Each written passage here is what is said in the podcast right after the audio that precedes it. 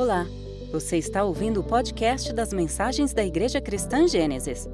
Queremos convidar você para estar com a gente todos os domingos. Para mais informações, acesse igrejacristangênesis.com. Centrados no Evangelho, amando Deus e amando as pessoas.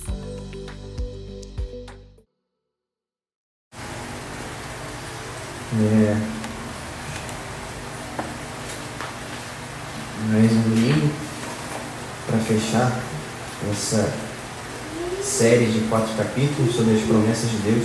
Coincidentemente cantamos a música que fala sobre as promessas de Deus hoje.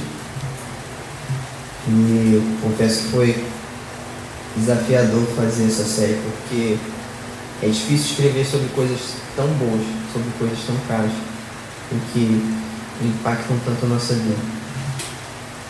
Mas temos dito que as promessas de Deus elas são incomparáveis, elas são melhores do que tudo que esse mundo tem a nos oferecer.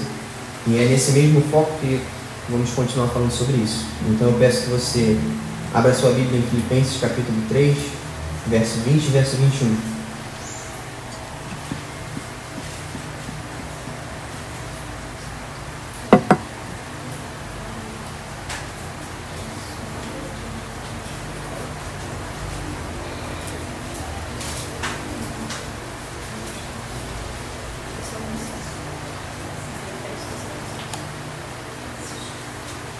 Filipenses capítulo 3, verso 20.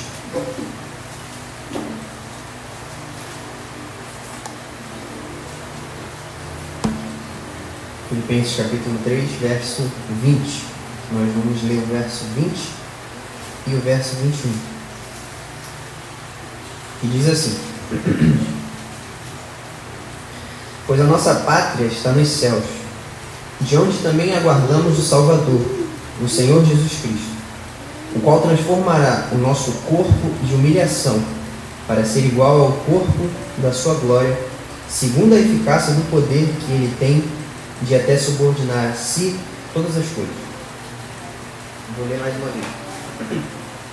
Pois a nossa pátria está nos céus, de onde também aguardamos o Salvador, o Senhor Jesus Cristo, o qual transformará o nosso corpo de humilhação para ser igual ao corpo da sua glória, segundo a eficácia do poder que ele tem de subordinar a si todas as coisas.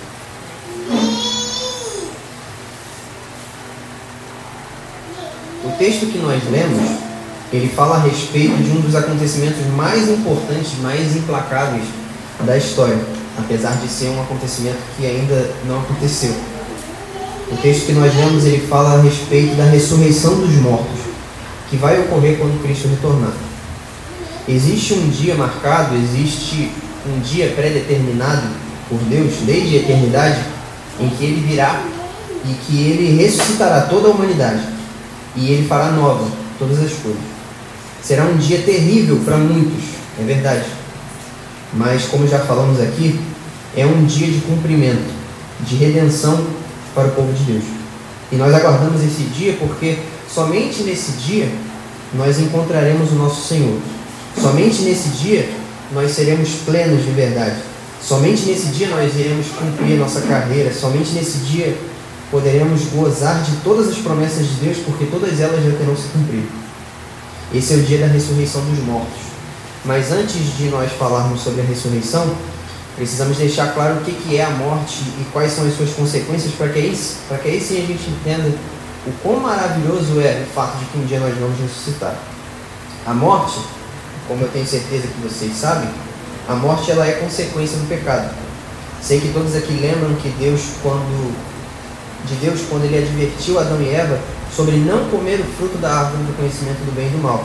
Deus deixou bem claro que a consequência de eles fazerem aquilo que ele disse para não fazer era a morte. O salário do pecado é a morte, também já lemos isso várias vezes. E uma vez que os nossos pais pecaram, a morte ela entrou no mundo, a morte entrou no homem. E a morte atingiu, ou melhor dizendo, o pecado atingiu aquilo que estava sujeito ao homem, ou seja, sua descendência, atingiu também toda a criação. O nosso ser, ele foi afetado em todos os seus aspectos, tanto no aspecto espiritual quanto no aspecto físico tanto no aspecto imaterial quanto no aspecto material. O nosso corpo, que é a parte física, é a matéria da qual nós somos formados, ela já não é mais perfeita, mas ela se degrada a cada dia até que ela volte ao pó. O próprio texto de Filipenses que nós lemos, ele se refere ao nosso corpo atual como sendo o corpo da nossa humilhação. E também, não só o corpo, na é verdade, mas também a nossa alma, o nosso espírito, chame como preferir, a parte material de quem nós somos, a parte espiritual de quem nós somos, ela foi manchada e igualmente lesada por aquilo que aconteceu no Éden, pela queda. Por isso que se chama queda, porque nós caímos de um estado superior para um estado decadente. Por conta da desobediência, morremos fisicamente e morremos também espiritualmente, pois nós estamos separados de Deus. A morte ela passou a ser assim uma realidade universal a todas as pessoas, até mesmo daquelas que são discípulos de Cristo. Todos nós com exceção daqueles que estarão vivos quando Cristo voltar, todos passaremos pela morte. Deus fez o nosso ser composto de corpo e alma. Mas na morte ocorre uma separação. Nós somos uma unidade. Quem nós somos é o nosso corpo também. E também é a nossa alma. Mas no dia que nós viermos a óbito, no dia que nós morrermos, vai ocorrer justamente uma separação dessas duas partes de quem nós somos. O corpo ele fica nessa terra e ele volta ao pó, mas a alma ela segue o seu caminho. A nossa alma, diferente do estado atual do nosso corpo, manchado pelo pecado, a nossa alma ela é eterna, ela não se degrada, ela não vai se deteriorando, ela não apodrece como o nosso corpo. É verdade que a nossa alma ela não é eterna no mesmo sentido que Deus. Deus é eterno, Deus não teve um início. Ele não se encaixa nessa definição de tempo que se encaixa a nós. Mas a nossa alma é eterna no sentido de que ela vai perdurar por toda a eternidade, ela vai se manter para sempre. Quando uma pessoa morre, a sua alma ela permanece consciente de si e permanece com as suas memórias de toda a sua vida. E uma vez que a alma deixa o corpo, ela tem somente, como vocês sabem, ela tem somente dois destinos possíveis. Ela pode ir para junto de Deus nos céus, junto com a igreja, ou ela pode ir para o inferno, a parte de Deus, onde ela vai sofrer. Então só tem esses dois caminhos. Não tem essa de purgatório, de, de um estado intermediário que tenha como você contornar depois, não tem. Uma vez que nós morremos, a nossa situação para com Deus ela não pode ser mais mudada, reconciliada. Ou você morre sendo filho de Deus, ou você morre sendo inimigo de Deus. Não adianta nós fazermos preces por aqueles que já morreram. A Bíblia nunca ensinou isso. Então temos esses dois possíveis caminhos.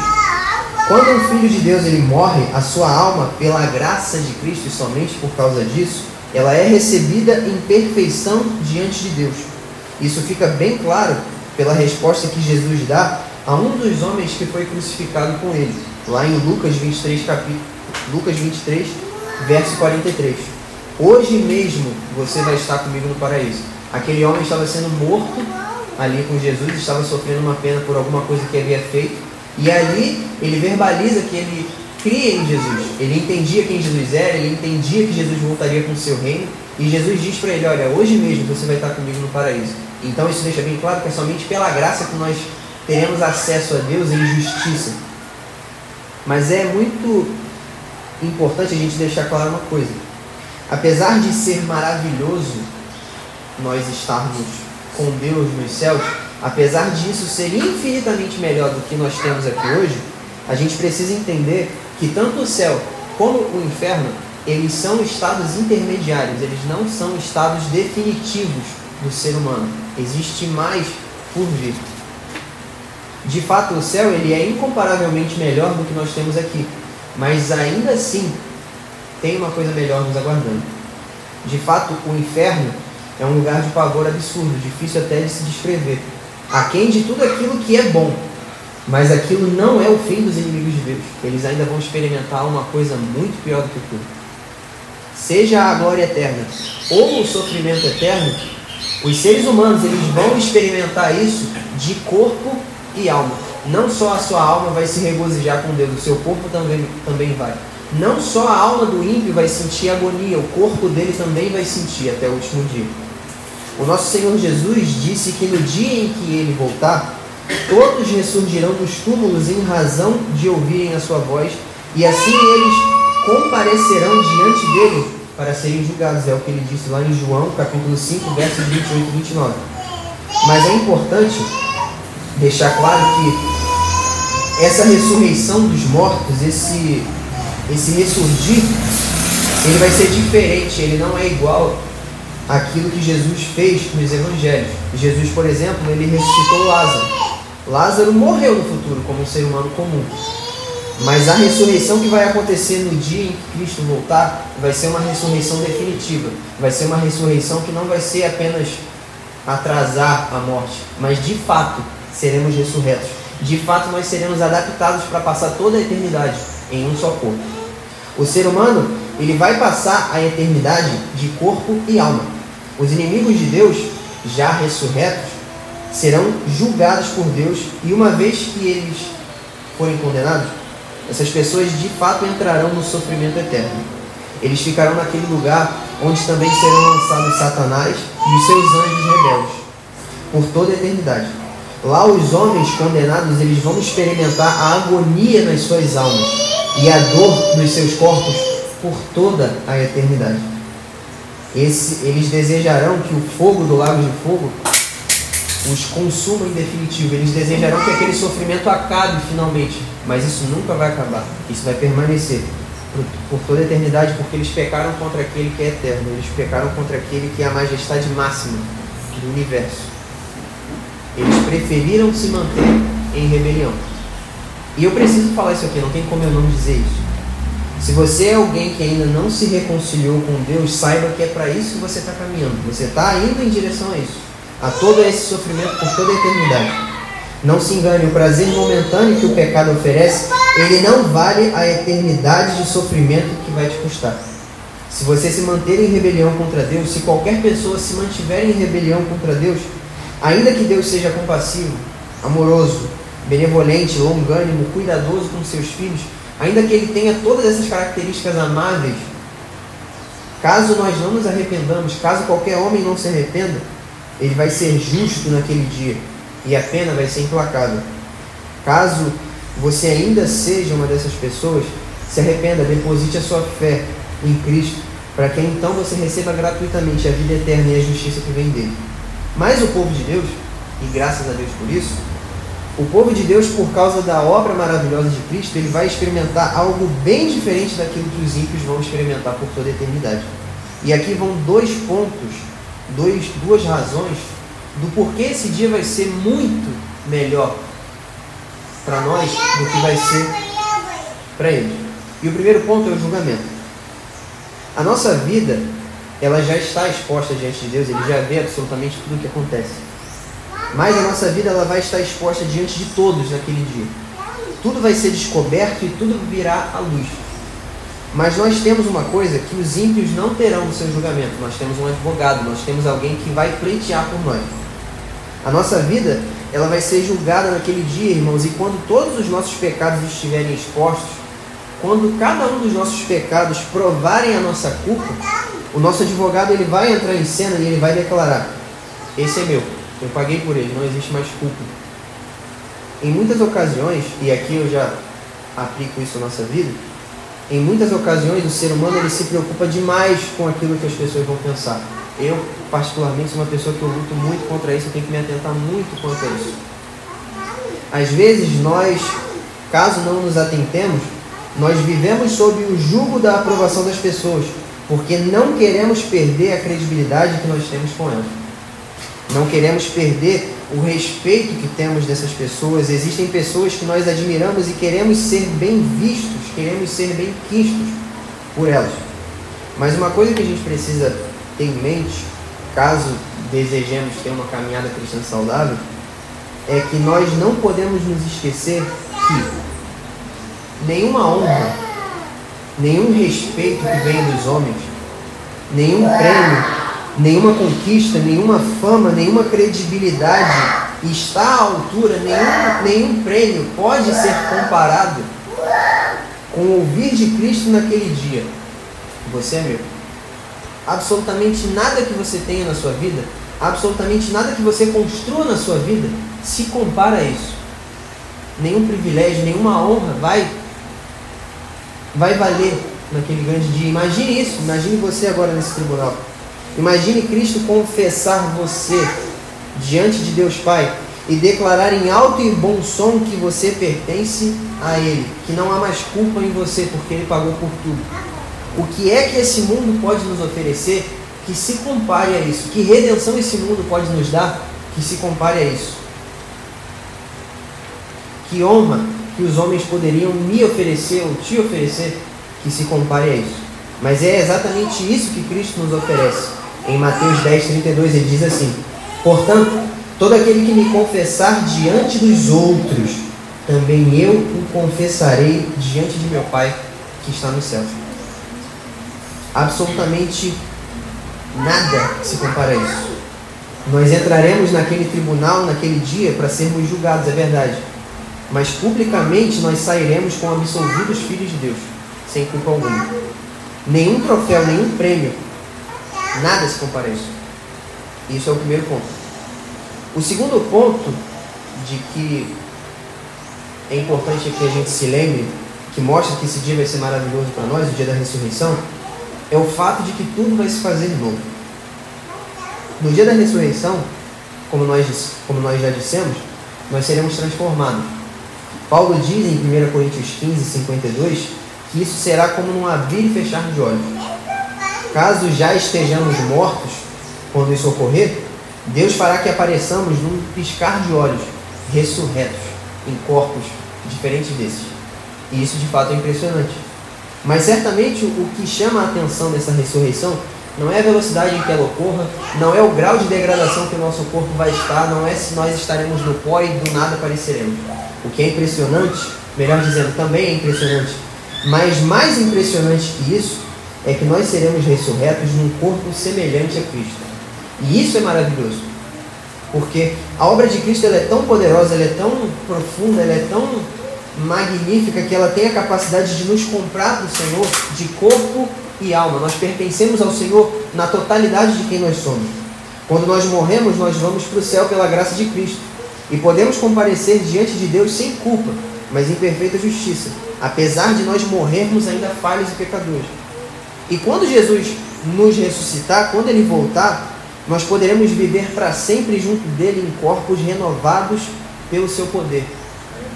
A obra de Cristo é tão maravilhosa que ela atinge a totalidade de quem nós somos.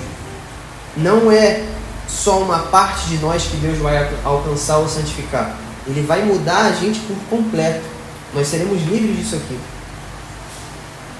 Não há nada em nós que nos pertença, mas Cristo de fato comprou tudo para si e para sua glória.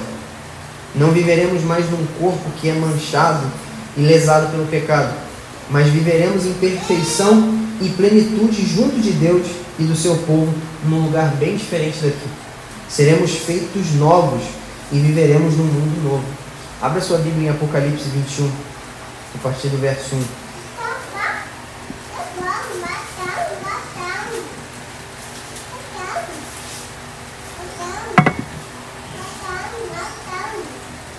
Apocalipse 21, verso 1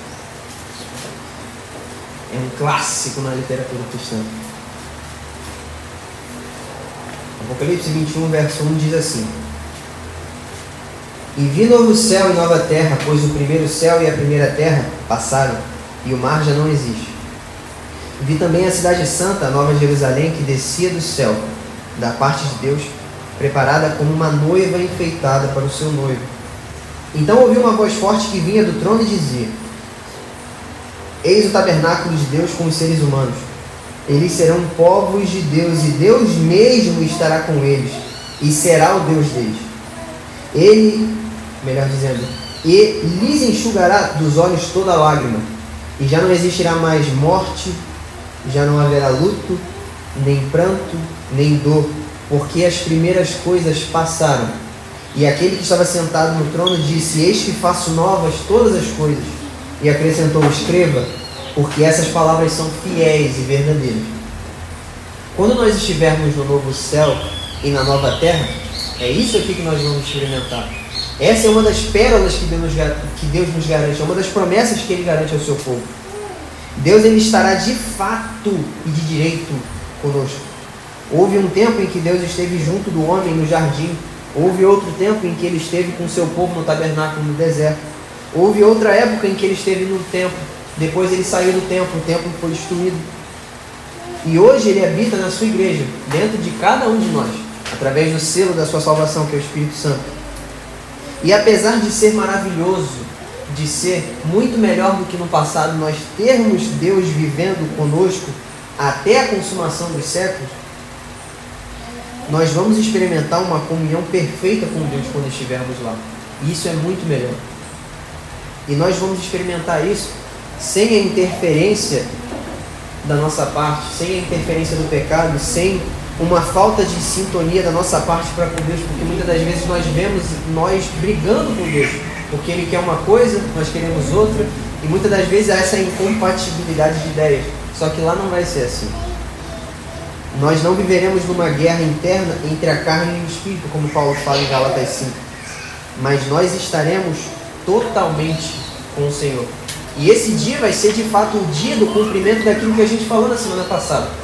O cristão ele não se sente confortável em fazer alguma coisa que não agrada a Deus. Ele não se sente. Eu tenho certeza que vocês já passaram por isso. E vocês baterem o pé no chão e falar, não, eu estou certo aqui, eu não vou pedir desculpa, eu sei que aqui eu não errei. Só que você não consegue conviver consigo. O Espírito Santo vai te mudando, você vai e pouco a pouco você se dobra aquilo que é a vontade dele. Mais maravilhoso do que, melhor dizendo, outra coisa maravilhosa de estarmos no novo céu e na nova terra, além de vivermos junto de Deus em corpos diferentes, Deus ele enxugará dos nossos olhos toda lágrima. E isso serve para nos lembrar duas coisas a respeito da caminhada cristã. A primeira é que ela não é um mar de rosas, é uma vida onde tudo dá certo. Nós sofremos no percurso, nós nos ferimos no caminho, afinal ele é estreito. Nós acumulamos muitas alegrias e muitos milagres, muitas provisões, é verdade, mas também dor e lágrimas nos atingem enquanto vivemos num mundo como esse, um mundo quebrado, um mundo manchado pelo pecado. Mas é de grande valor nós lembrarmos que naquele grande dia as nossas lágrimas elas serão enxugadas. Primeiro porque o Deus que nós servimos, que é o nosso Pai, graças a Cristo, ele não é indiferente ao nosso sofrimento. Ele não é indiferente à nossa dor. Lembra quando Jesus finalmente chegou a Betânia e ele viu Lázaro, ele viu as irmãs e ele chorou. Cristo ele não é indiferente ao nosso sofrimento, ele não é indiferente ao nosso desconforto. Apesar, graças a Deus por isso, ele é maravilhoso, ele é um pai que cuida de nós. E ainda que custe dor, ele vai fazer aquilo que é melhor para nós e aquilo que for para a honra e glória do seu nome. Mas é importante a gente lembrar que Deus ele vai enxugar as nossas lágrimas, ele vai tirar as nossas lágrimas do nosso rosto. Porque aquilo que Deus fará será tão maravilhoso, aquilo que nós vamos experimentar é tão difícil de descrever, que essas lágrimas elas não terão mais lugar no seu rosto. As lágrimas de dor e tristeza não terão mais um lugar no, no seu rosto quando você estiver lá diante de Deus. Deus enxugará elas uma a uma, não restará mais tristeza nenhuma. Essas coisas já passaram, eis que tudo se fez novo. Nenhuma tristeza vai permanecer com o povo de Deus quando ele estiver junto do próprio Deus. Já não haverá mais morte, já não haverá dor, já não haverá pranto, já não haverá luto, tudo já se passou.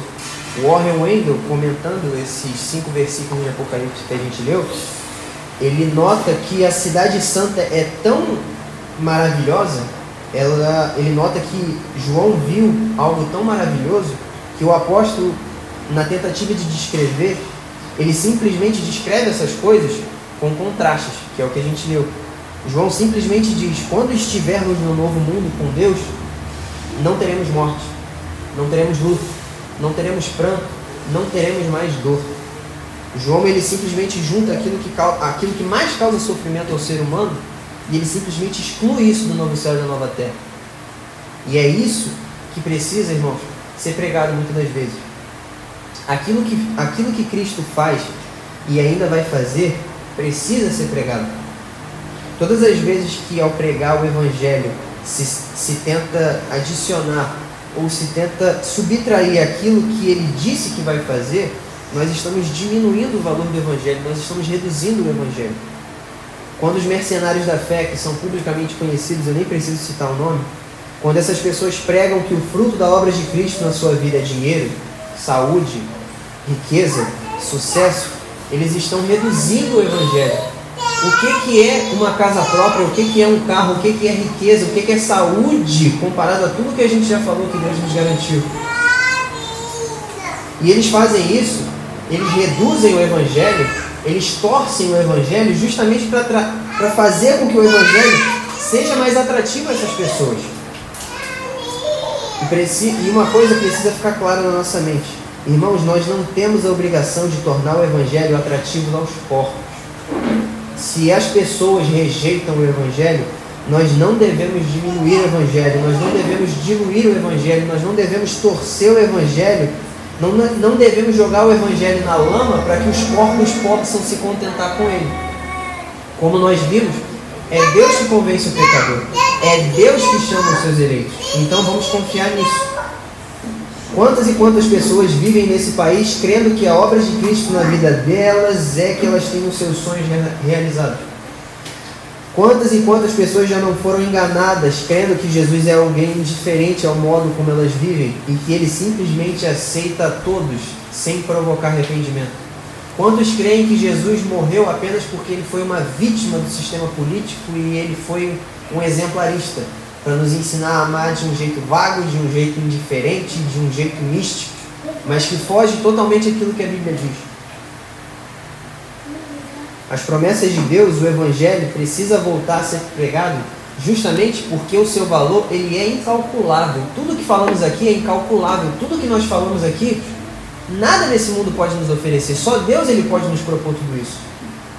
Pense em tudo que nós vimos que Deus garantiu ao seu povo desde o primeiro capítulo até hoje. Deus ele promete não deixar o mal impune e ele promete estabelecer o seu reino de justiça. Ele promete nos salvar da condenação dos nossos pecados e promete que estaremos, por causa de Cristo, dignamente no seu reino. Ele promete operar o seu poder em nós para que nós não sejamos mais escravos do pecado, mas sim livres. E ele nos garantiu que vai voltar para que vivamos com ele de corpo e alma no novo céu e na nova terra livres de qualquer influência do pecado que um dia tivemos, pois tudo ele vai tornar novo. E se Deus fará tanto no futuro, a nossa postura no presente tem que ser de pregar isso. Tem que ser de não abrir mão disso. Se alguém não está disposto a se sujeitar ao Evangelho, nós não podemos mudá-lo. Temos apenas que entregá-lo. É, esse é o nosso papel. Essa é a nossa função. Se Deus vai fazer tanto no futuro, o que faremos então no presente? Qualquer coisa que nós dissermos ou fizermos não seria suficiente para agradecer tanto. Ele de fato nos redimiu de corpo e alma. Ele nos mudou completamente. Ele vai nos salvar por completo. Não vai ter um pedaço de você que não seja alcançado por Ele. Só nos resta louvar e agradecer a Deus, sem abrirmos mão do que Ele nos deu quando o mundo nos pressionar, e o mundo vai nos pressionar. Só nos resta viver de fato o que nos ensina Mateus 6,24. Que de fato tenhamos apenas um Senhor. Que não sirvamos a dois senhores, mas que Deus de fato seja o nosso rei. Que Ele seja de fato o dono da nossa vida. Naquele grande dia, de nada vai valer os nossos bens, os nossos diplomas ou os nossos cargos. Eu costumo dizer lá no quartel que naquele grande dia eu não estarei lá de farda. E nenhum coronel vai estar lá de farda com os seus postos, com os seus cursos, em nada disso. Só vamos estar lá diante de Deus.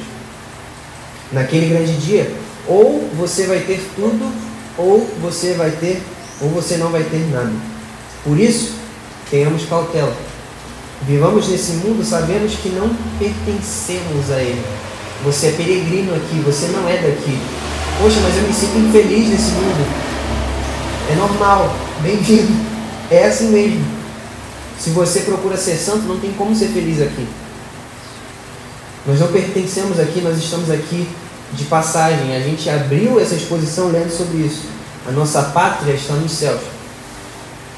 Os nossos tesouros não estão aqui, mas eles estão com Deus. A nossa herança ainda está por vir. E aquele que prometeu, ele é tão fiel a si mesmo e é tão comprometido com a sua palavra que nós já podemos nos regozijar com aquilo que ainda vai vir. Que Deus, de fato, venha nutrir isso em nós.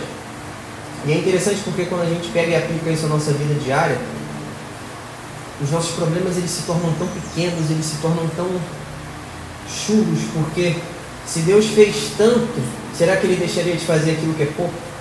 Se Deus ele nos garantiu tanto, será que Ele deixaria de cuidar de nós nas nossas necessidades tão mínimas, tão pequenas? Spurgeon, comentando o texto de Isaías 41, eu estou comentando Spurgeon porque eu estou lendo um livro de devocional dele, aí toda hora é ele. Eu lembro que ele, comentando sobre isso, sobre Deus nos ajudar, tendo em vista tudo que ele já fez, ele usou uma analogia muito boa. Ele disse que se nós fôssemos fazendeiros e nós tivéssemos uma formiga na porta do nosso celeiro, nos pedindo um punhado de trigo, nós não iríamos à falência por conceder àquela formiga um punhado de trigo. E do mesmo modo é nós. Do mesmo modo é a nossa vida diante de Deus. Nós somos como vermes, irmãos, diante de Deus. E Ele é gigantesco, Ele é supremo. Ele já fez tanto. Ele já te deu a salvação, Ele te escolheu antes da fundação do mundo, Ele te limpou de absolutamente todas as imundícias que você já fez. Será que Ele deixaria de te conceder o mínimo? Que isso fique no nosso coração, no meu coração principalmente, e que Deus nos bendiga. Amém? De fato, incomparáveis são as, são as tuas promessas, Senhor.